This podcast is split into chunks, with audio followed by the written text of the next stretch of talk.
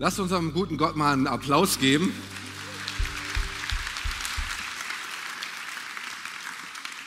Denn ihm allein gebührt die Ehre. Und sein Wille ist gut, oder? Wer kennt den Willen Gottes? Wer kennt den Willen Gottes? Ein paar kennen ihn. Und wer kann ihn in weniger als zehn Worten beschreiben? Das ist gar nicht so einfach, oder? Ich, ich weiß, der Wille Gottes ist immer wieder ein Thema. Was ist der Wille Gottes? Und ich glaube auch, einige haben ganze Bücher darüber geschrieben, andere dünner, andere dicker.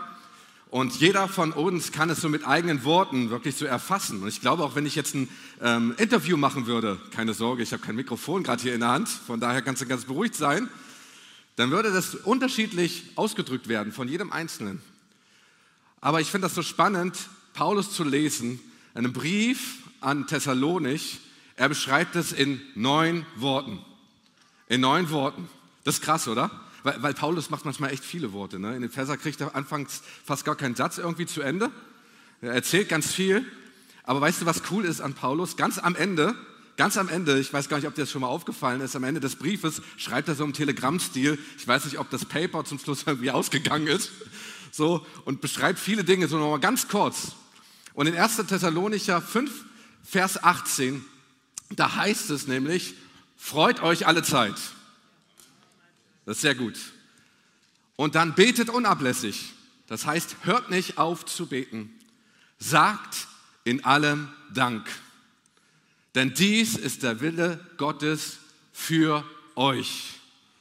So schreibt er einen Brief an die Thessalonicher. Und ich will heute mit euch nachdenken über vier Worte heute nur von diesen neun. Sagt in allem Dank. Man kann sagt in allem Dank. Sagt in allem Dank. Das schon, allein das ist ja eine Predigt, ne? darüber irgendwie nachzudenken. Er sagt in allem Dank. Ne? Und schon hast du drei Punkte, aber das ist heute nicht mein Thema. Aber merkt man vier Worte, was vier Worte ausdrücken können, äh, wenn Gott sie einfach spricht. Und das Thema Dankbarkeit ist nicht nur das, was uns heute bewegt oder herausfordert, es war auch schon ein Thema, was Menschen damals herausgefordert hat. Wir denken an die Geschichte mit Jesus und den zehn Aussätzigen. Aussätzige, das sind Menschen, die damals eine schwere Krankheit oder eine Hautkrankheit hatten, die ausgegrenzt waren von ihrer Gesellschaft. So, die waren meistens an einem wirklich Ort, wo sie versorgt werden mussten, weil diese Krankheit war ansteckend.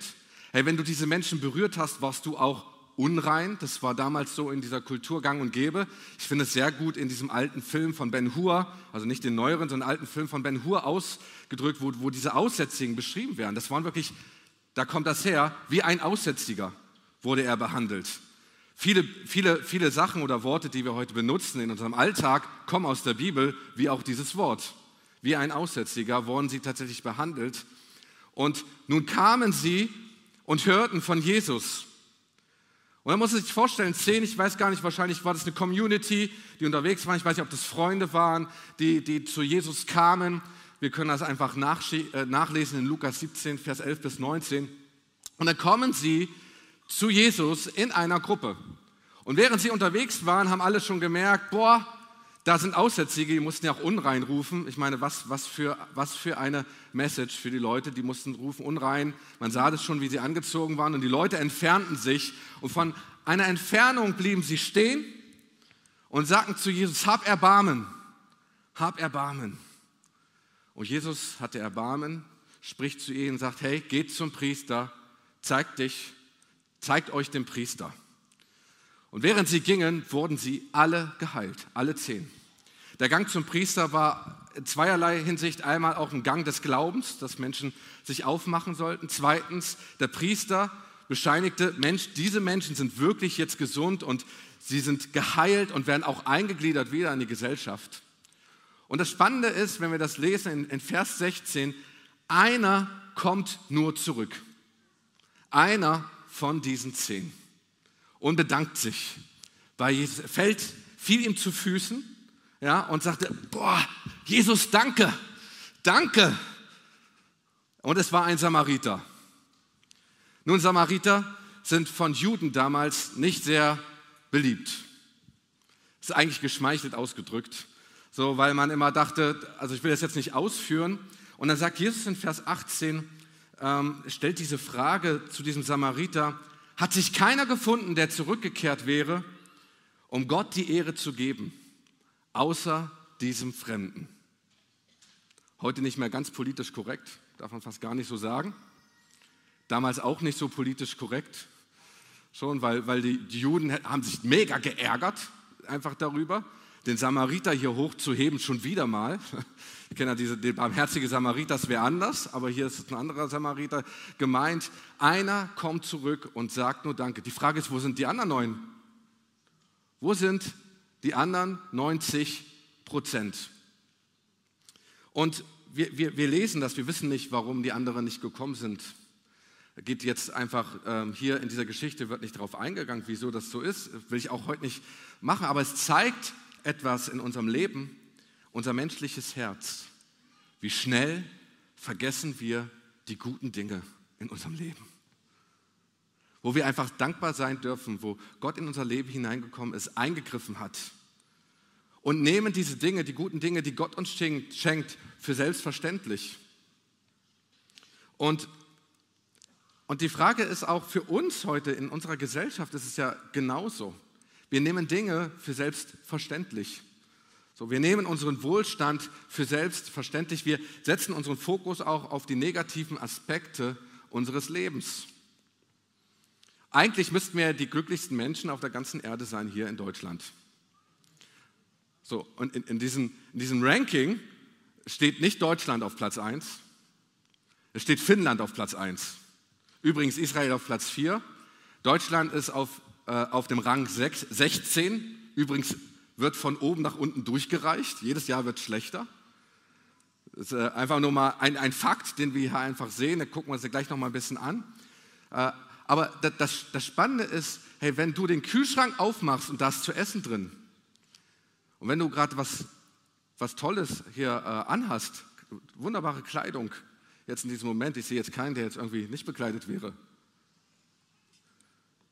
Wenn, wenn du ein Dach über dem Kopf hast, wenn du ein Bett hast, wo, wo schlafen kannst, wenigstens warm ist, ja, dann, dann, dann, dann weißt du, dass es 75 Prozent auf der Welt anderen schlechter geht als dir.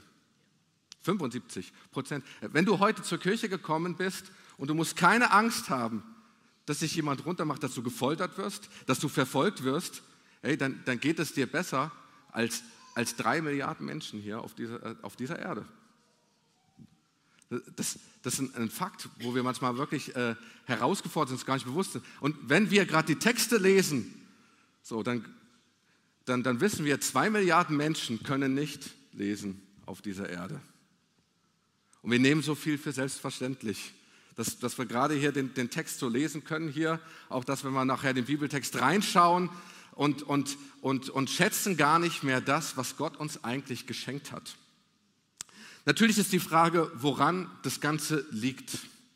Und ich äh, empfinde was, was ich heute einfach so ein bisschen mitteilen will, wir, bevor wir einfach zu Gott schauen, wie unser Gott ist, mal zu gucken, warum äh, fällt es uns einfach so schwer ist, dass unsere Gesellschaft tatsächlich konsumorientiert ist. Und das macht vor uns Christen und auch vor unserer Kirche gar nicht halt. Das, dadurch, dass wir konsumorientiert sind, sind wir auch mangelorientiert. Wir gucken genau auf das, was uns fehlt auf das, was wir nicht haben, auf das, was nicht genug ist in unserem Leben. So, wir, wir schauen auf unsere Nachbarn und auf die Wiese, die ist grüner als meine. Gerade jetzt in dieser Zeit. Gucken, er hat die besser gepflegt. So. Oder ey, der Pool ist größer. Die Solaranlage. Thema immer wieder, jetzt gerade unter äh, jüngeren Leuten, jetzt auch hier, wenn man mich noch jung bezeichnen will, hier in meinem Alter. Ne? Oder ey, meine Freundin hat ein besseres Auto. Hey, mein, mein Kollege hat ein größeres Haus. Das Toilettenpapier ist alle. Ja, und ich ärgere mich irgendwie, wenn ich irgendwie feuchte Hände habe und kann mein Smartphone irgendwie nicht entsperren. Und die Face-ID wird nicht erkannt. Das Probleme. Man nennt es ja First World Problems, Probleme in der ersten Welt, die wir so haben, wo wir uns manchmal so richtig auch darüber ärgern. Aber das, das, all, das, all diese Dinge, die ich so aufgezählt habe, die, die, die können uns unzufrieden machen. Das macht uns unzufrieden. Und mit dieser Unzufriedenheit wird, wird milliardenmäßig Geld verdient. Da steckt eine Werbeindustrie dahinter, die uns permanent aufzeigt, immer, was uns alles fehlt. Ja, damit kannst du Geld verdienen, mit Unzufriedenheit. Hey, das, darum geht es heute nicht, dass du das tust, wenn du hier rausgehst. So, aber ähm, das ist das, ist das ne? du, wirst, du siehst eine Werbung und siehst, ups, ich bin schon wieder älter geworden, ich habe Falten. So, ich, ich, brauch, ich brauche irgendwie, ich habe jetzt niemand angeguckt, jemand guckt jetzt mich einfach so an. So, oder, oder, oder du siehst die Geheimratsecken, die, die Haare verschwinden, sie werden immer grauer. So, versteht man, man kann immer Dinge sehen, die einem fehlen, die man nicht hat oder die jemand anders mehr hat oder wo es besser sein soll. Wir legen halt manchmal auch echt den Fokus auf Dinge, die uns fehlen und verlieren dann die Wertschätzung für das, was wir eigentlich haben, was Gott uns eigentlich schon seit langem geschenkt hat. Und wir verlieren auch die Freude in unserem Leben, auch die Dankbarkeit für das, was Gott tut, auch Zufriedenheit in unserem Leben ist ja auch verknüpft mit Freude. So, wenn ich nochmal zurückkomme zu dem Text von 1. Thessalonicher 5, Vers 18, wo es heißt ja, freut euch alle Zeit. Also da ist auch schon ein, ein Zusammenhang mit sagt in allem Dank. Man merkt schon, das passt irgendwie alles auch miteinander.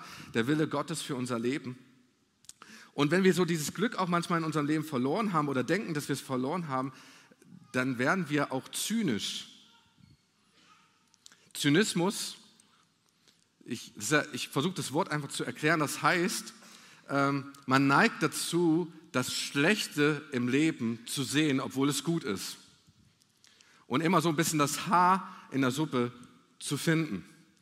So, dass auch Ironie spielt ein bisschen auch damit rein. Manche ziehen so diesen Zynismus an, irgendwie wie so eine Art Schutzpanzer, weil sie denken, hey, dann werde ich nicht enttäuscht, wenn es doch besser läuft. Aber eigentlich ist der Fokus, wenn man so zynisch ist, immer auf die Dinge, die schlecht sind in unserem Leben. Das nimmt auch bei uns in Christen ich nenne gleich ein Beispiel, wo es einfach uns ganz aktuell manchmal auch betrifft, auch da, da bremst es nicht. Ich sage immer so, Zynismus ist keine Frucht des Geistes.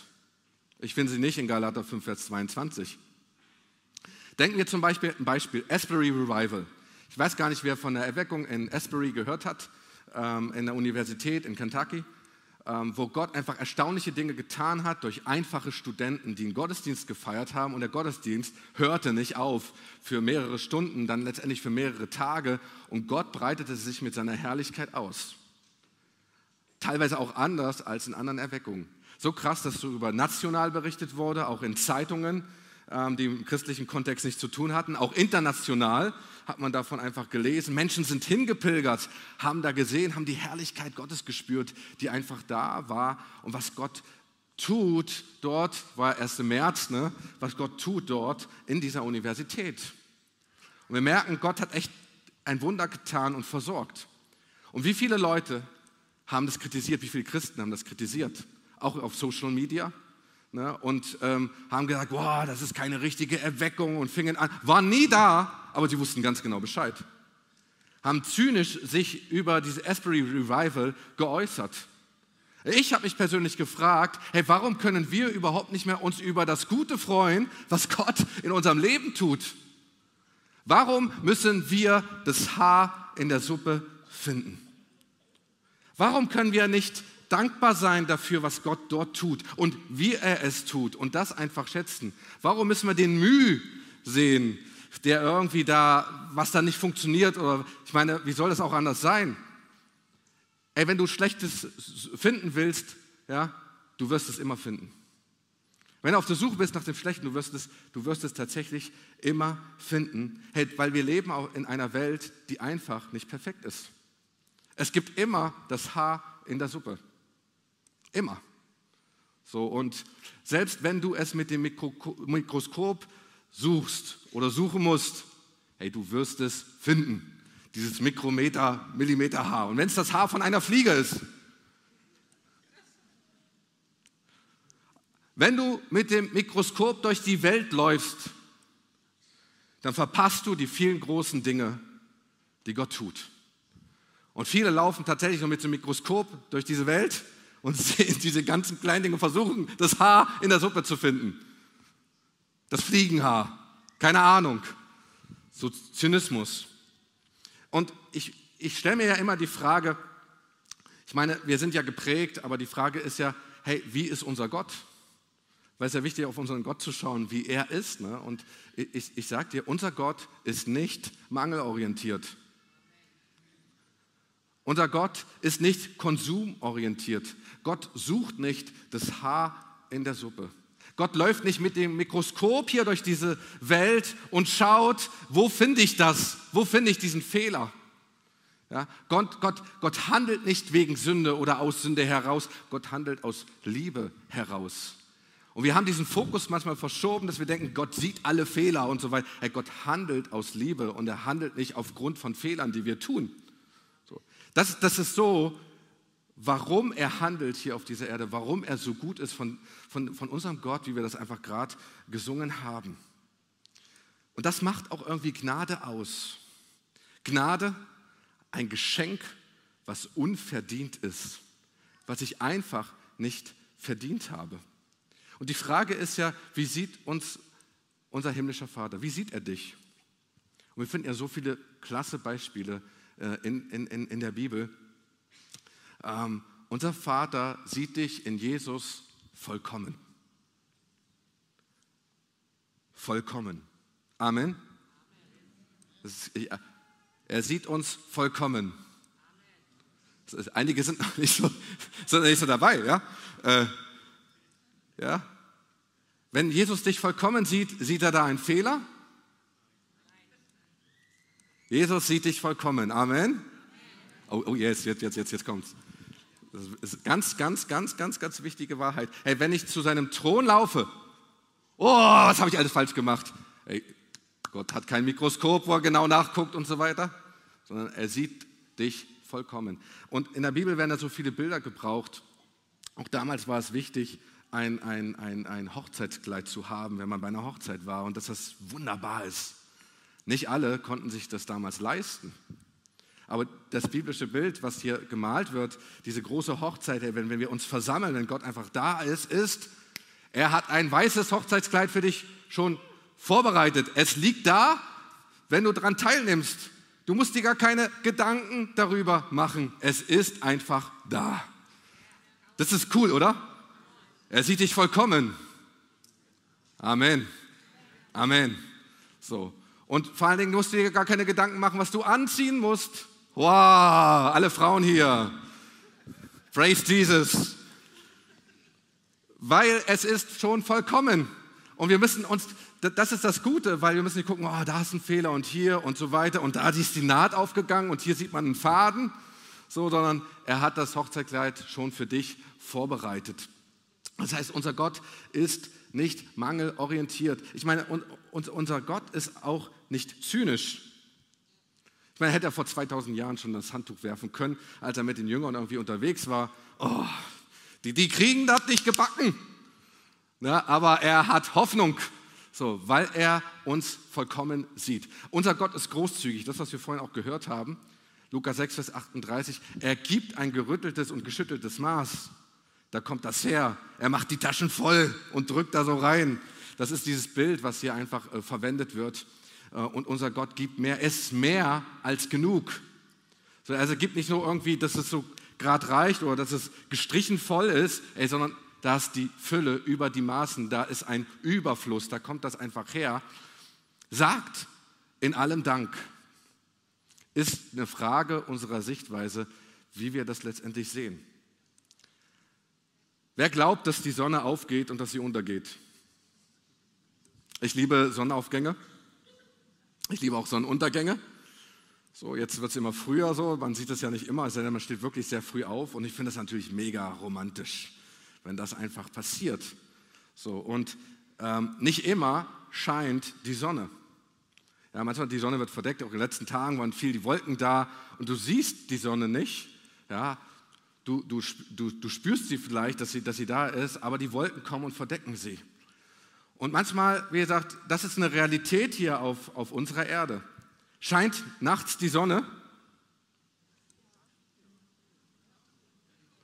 Das ist die Frage des Blickwinkels. Ne? Die Realität hier auf unserer Erde ist, die irdische Realität ist, die Sonne scheint nicht. Oder wenn, wenn irgendwie gefühlt, die Sonne ist irgendwie nicht aufgegangen, wenn die ganzen Wolken da sind. Ne? Aber die, die himmlische Realität ist, die Sonne scheint immer. Vielleicht können wir das Bild gerade mal sehen. Die Sonne scheint immer. So. Das, ist, das, ist, das ist die himmlische Realität, den Fokuspunkt, den wir einfach haben. Da gibt es gar keine Wolken, zumindest nicht in dem Sinne. Klar gibt es da auch ein paar welche, wo, die die Sonne irgendwie verdecken könnte und wir merken, die Sonne hat wirklich Kraft. Ne? Und wenn wir die Sonne nicht äh, erleben und es nachts ist und Dunkelheit, ist es nur, weil, sie, weil unsere Erde abgewandt ist von der Sonne, wie wir das einfach gerade hier sehen. Also hier scheint gerade die Sonne nicht. Ja. Wir machen jetzt keinen Physikunterricht oder Astronomie. Ähm, ist die Frage von Perspektive, von der Realität, die wir wahrnehmen, auch in unserem Leben auch. Und das bringt auch Dankbarkeit in unser Leben hinein. Gerade jetzt in diesem Augenblick atmest du die Luft ein, die Gott geschaffen hat. Oh, atme ganz kurz mal tief durch. Sie ist kostenlos. Wir zahlen keine Steuern auf diese Luft. Die Luft ist gerade hier da für alle. Auch gerade dort zu Hause. Ne? Die Luft ist da. Hoffentlich gut. Ne? Aber weißt du was? Egal, ob Menschen Gott lieben oder nicht, oder ob sie Gott den Rücken zugewandt haben oder, oder voll ihm folgen, die Luft ist da. Ist das nicht Gnade? Und wir nehmen diese Luft für selbstverständlich, dass wir sie atmen können, dass unsere ganzen Atemorgane, alles unsere Lungen funktionieren und gerade jetzt irgendwie unser Herz schlägt ne, und wir atmen das ein, die Luft von unserem Schöpfer. Wir nehmen das so als selbstverständlich hin und die Frage ist, worauf fokussieren wir uns? Auf den Mangel oder fokussieren wir uns auf die Fülle? Und wer die Fülle sieht, die Gott geschenkt hat, Wer die Fülle sieht, die Gott geschenkt hat, der wird reich beschenkt.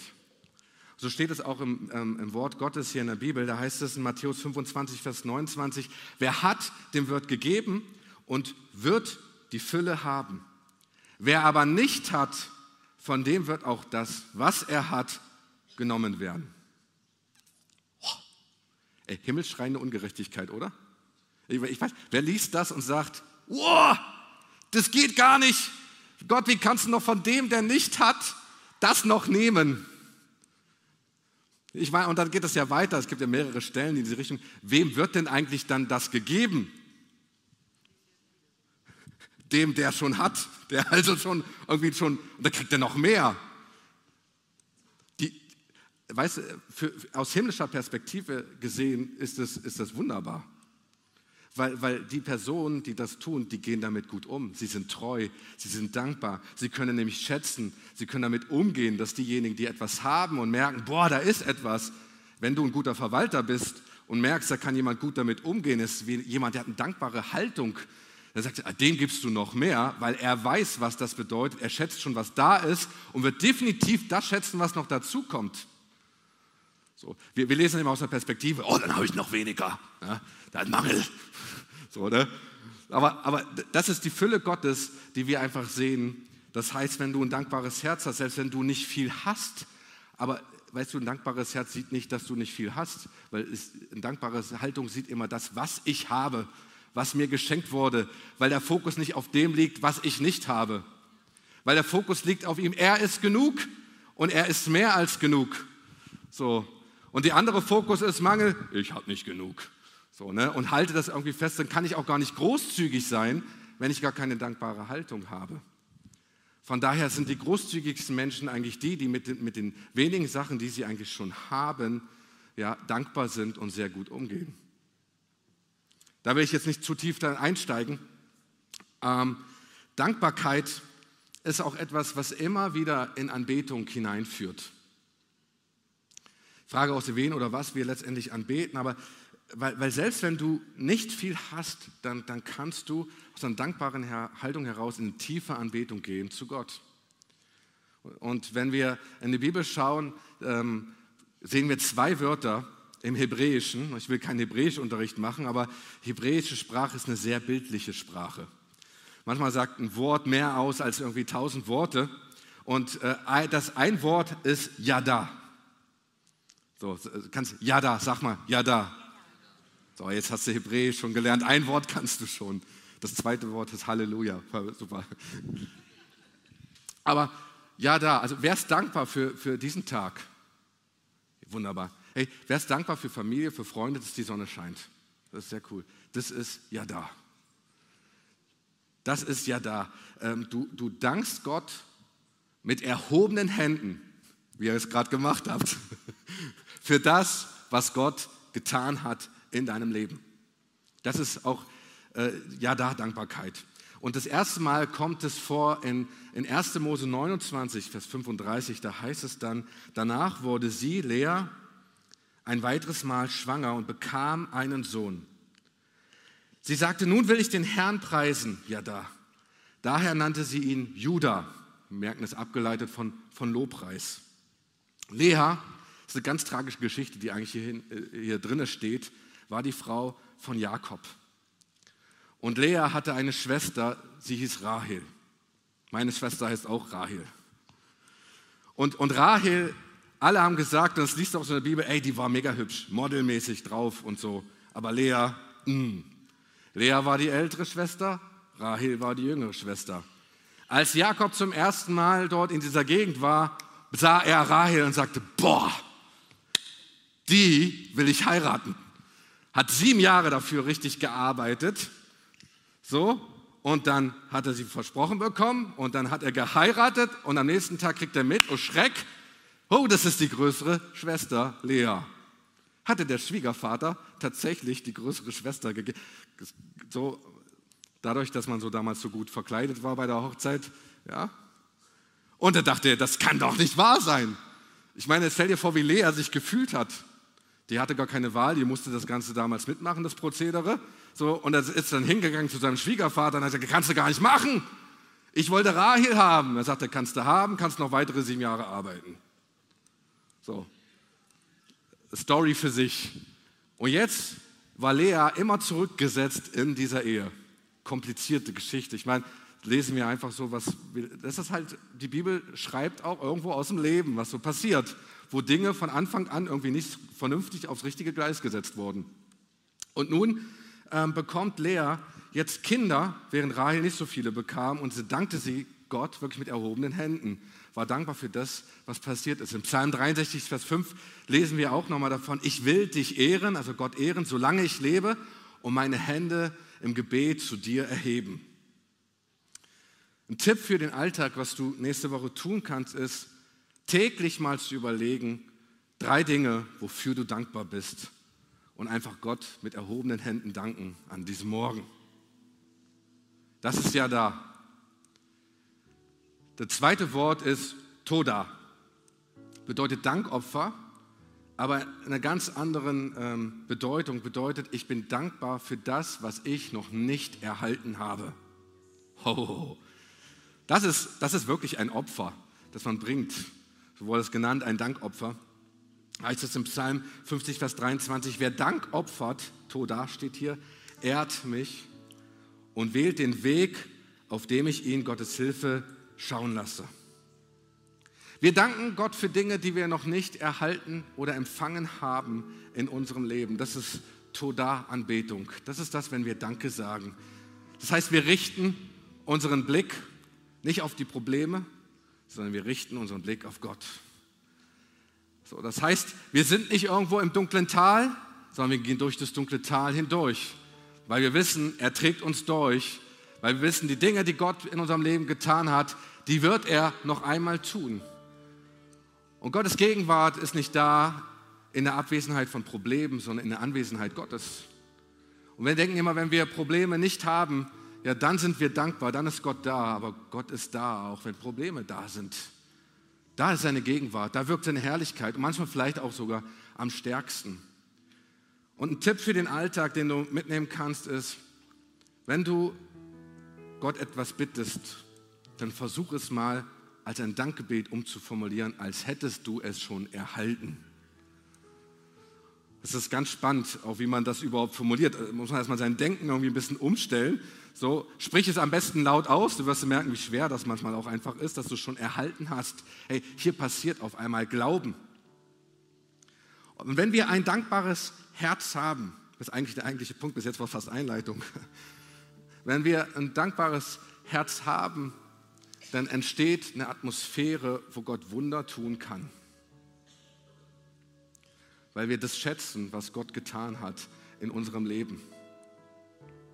Das heißt im Psalm 103, Vers 2, lobe den Herrn meine Seele und vergiss nicht, was er dir Gutes getan hat. Und wir lesen es so oft in dem Buch der Psalmen, was Gott für Wunder getan hat. Wo immer wieder aufgezählt wird, was Gott alles getan hat. Er hat das Rote Meer geteilt. Er hat uns herausgeführt aus der Sklaverei aus Ägypten. Er hat uns das verheißene Land gegeben und so weiter. Immer wieder wird das wiederholt, so oft äh, in der Bibel. Selbst David, David, immer wieder, wenn er in Schwierigkeiten ist, Psalm 16, Vers 8, heißt, ich habe den Herrn stets vor Augen, bringt immer wieder diese Wunder Gottes vor seinen Augen, weil er weiß, er, er kann es wieder tun. Er kann diese Wunder wieder tun und ist dankbar dafür. Weil wir vergessen oft das Gute, was Gott getan hat in unserem Leben und fokussieren uns auf das, was wir gerade nicht haben, fokussieren auf die Probleme oder die Herausforderungen, die uns gerade in Schwierigkeiten bringen. Und weil eine dankbare Haltung hier da ist, die in uns lebt. Und ich wünsche mir das so, dass wir das als Kirche leben. Ich freue mich so früh über die prophetischen Worte, die wir hier haben, die gesprochen werden. Und das haben wir jeden Sonntag, auch in Powerabenden, wo wir einfach zusammenkommen, wo wir das einfach teilen können. Und die Frage ist, hey, können wir das schätzen, was Gott hier tut? Oder nehmen wir das als selbstverständlich? Dass wir die Worte Gottes irgendwie brauchen, die uns irgendwie den Kick geben in diesem Tag? Oder lernen wir das wirklich, das zu wertschätzen? Und Loreen, ich finde das so super, wir es auch in dem Seminar für Prophetie gemacht haben, Dinge einfach auch aufschreiben, die Gott gesagt hat. Manche Verheißungen sind nicht sofort erfüllt. So, das heißt aber, sein Wort ist Ja und Amen. Aber solange es nur ein Ja ist und noch kein Amen, ist es gut zu wissen, sich das stets vor Augen zu halten, was Gott tun wird in unserem Leben. Oder vielleicht bist du jemand, der hier dieses Wort Gottes einfach empfängt, ne, wo Gott zu dir spricht. Ich will dich ermutigen, gib uns einfach eine Rückmeldung. Sei nicht nur, sei der eine von zehn, der zurückkommt und sagt, danke Gott für das Wort, das hat mich so getroffen, so angesprochen. Oder wenn wir hier beten für Wunder und Gott dich geheilt hat, hey, komm auf uns zu und schreib uns einfach eine E-Mail. Ich habe die nochmal hier angeschrieben, gebet at jesus-zentrum de, weil, weil eigentlich ist es unser Wunsch, auch als Kirche, die größer ist, die Wunder Gottes auch zusammenzutragen, auch mal aus einer Hand und auch zu sammeln. Hey, wäre das nicht klasse, vor der Predigt nochmal die ganzen Wunder Gottes zu hören? Hey, dann wird die Predigt besser. weil Glaube aufgebaut wird. Und das ist meistens auch so, wenn wir diese Dinge tun, wenn es da passiert ist, dann passiert das auch in meinem Leben. Aber ich nehme das so oft für selbstverständlich, auch wenn Gott irgendwie spricht, auch am Morgen so ein Rema-Wort einfach gibt, ganz frisch, dann denken wir, ja, das, das ist cool. So, jetzt kann ich mit diesem Kick kann ich in den Tag gehen. Aber was ist, wenn das ganze Zeit ich das Wort Gottes mir stets vor Augen halte, was er, was er spricht zu mir? Und ich wünsche mir einfach diese dankbare Haltung, auch eine Kultur, auch als Kirche.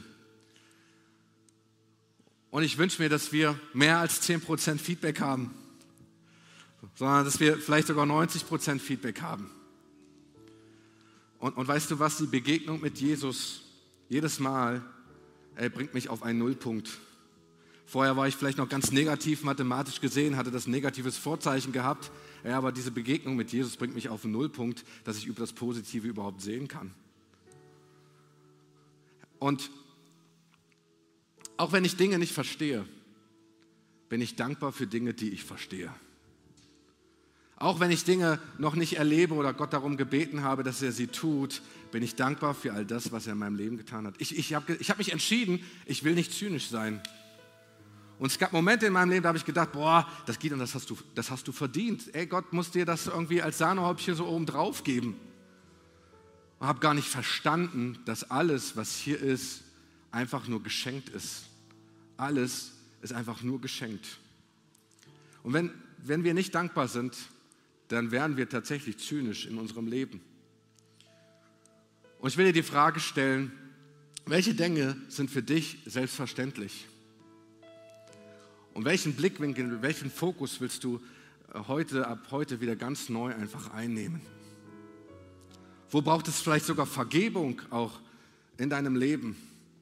Wo du das Wort Gottes als selbstverständlich erachtet hast. Manchmal ist es wichtig, dass wir Buße tun. Das heißt, wir kehren um von dem Weg und wir, wir sehen auf einmal Dinge, die nicht in Ordnung waren. Oder manchmal bin ich das fällt wie die Schuppen von Augen. Herr, wie konnte ich das übersehen?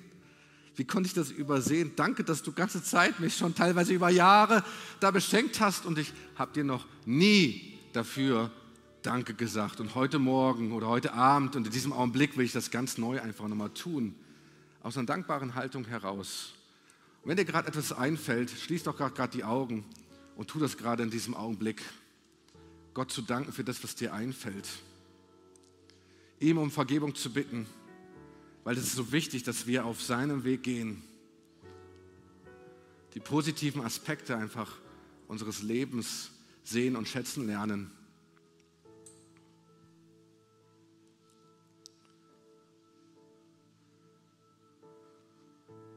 Weil genau das passiert.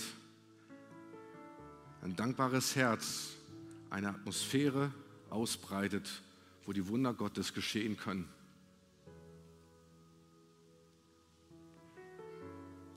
während wir so die Augen geschlossen halten, vielleicht bist du noch mitten im Gebet, sieht Gott dich.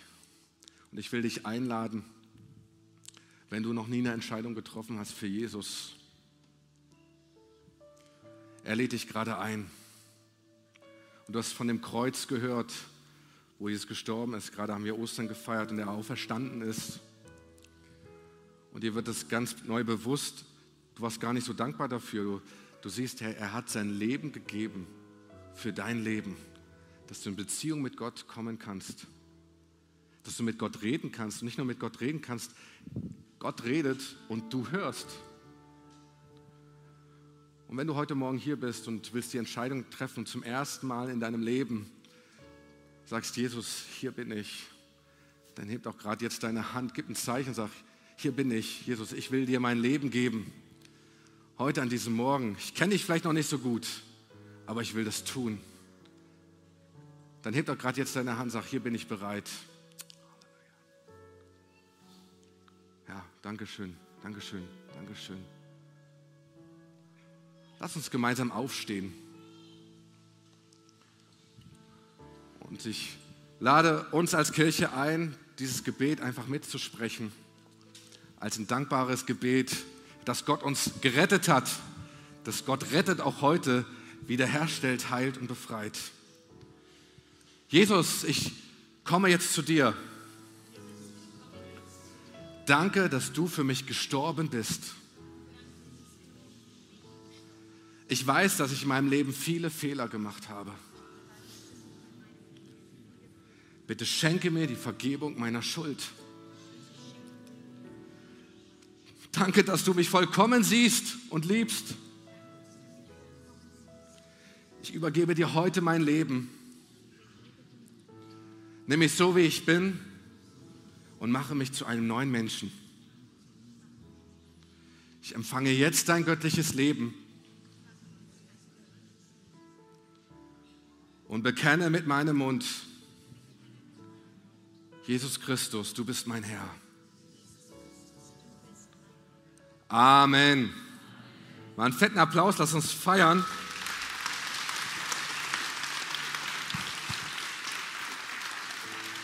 Dieser wunderbare Augenblick. Herzlich willkommen in der Familie Gottes. Und ich will den Segen sprechen, gerade jetzt. Und du kannst ihn empfangen, indem du auch deine Hände einfach ausstreckst. Weil ich segne dich mit der Kraft Gottes überall, wo du hingehst.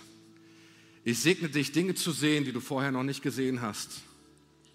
Ich segne dich mit einem dankbaren Herzen auch in dieser Woche,